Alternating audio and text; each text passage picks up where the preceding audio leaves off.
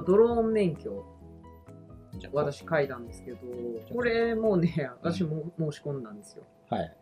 これずっとドローンは、えー、2馬力でもはい2年連続で、えー兵庫県の新産業課さんがやっている補助事業がありまして、ドローン関係の。で、それのレポート記事を、まあ、事例紹介記事を書かせていただくというお仕事をしていますと。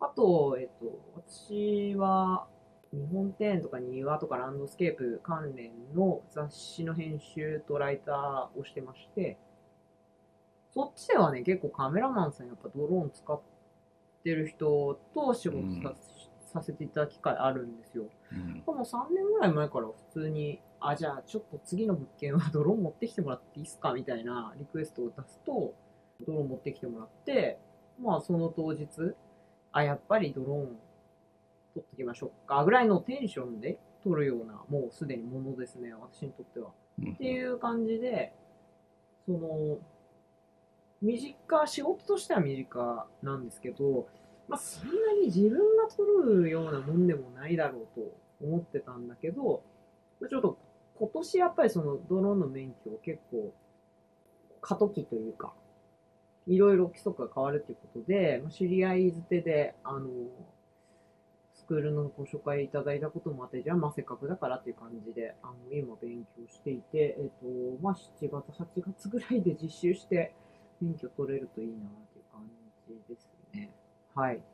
なので、これはまた、あの、取ったら、ご報告っていうかね、あの、していきたいと思います。あの、実際取ったら何やりたいっていうのもあるんですけど、ちょっとまあ、まだまだ夢物語に近いので、じゃあちょっとその流れで僕も免許の話していいですか？もちろん。で僕小型船舶の免許を取りたいって書いてるんですけど、まあ、これきっかけはそのドローンの話なんですねその免許を取るためのご紹介をいただいて、まあ、僕も興味あったんで、うん。まあ、申し込む？みたいな話なんですけど2人とも一緒の？みたいな。感じになってでうんまあドローン空だねって言って、まあ、自動車去年狩野さんが取ったねっつって。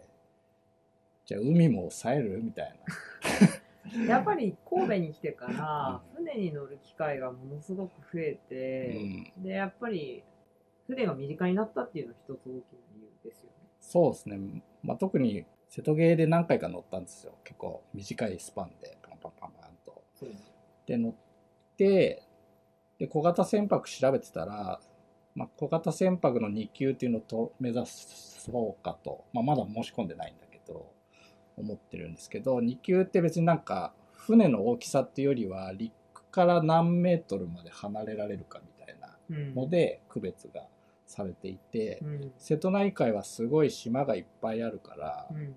あの縦断できるよと。小型船舶2級あればと。ほうほうほうほう。その辿っていけばね。お島の近くを。あそれはなんか面白いなと思って。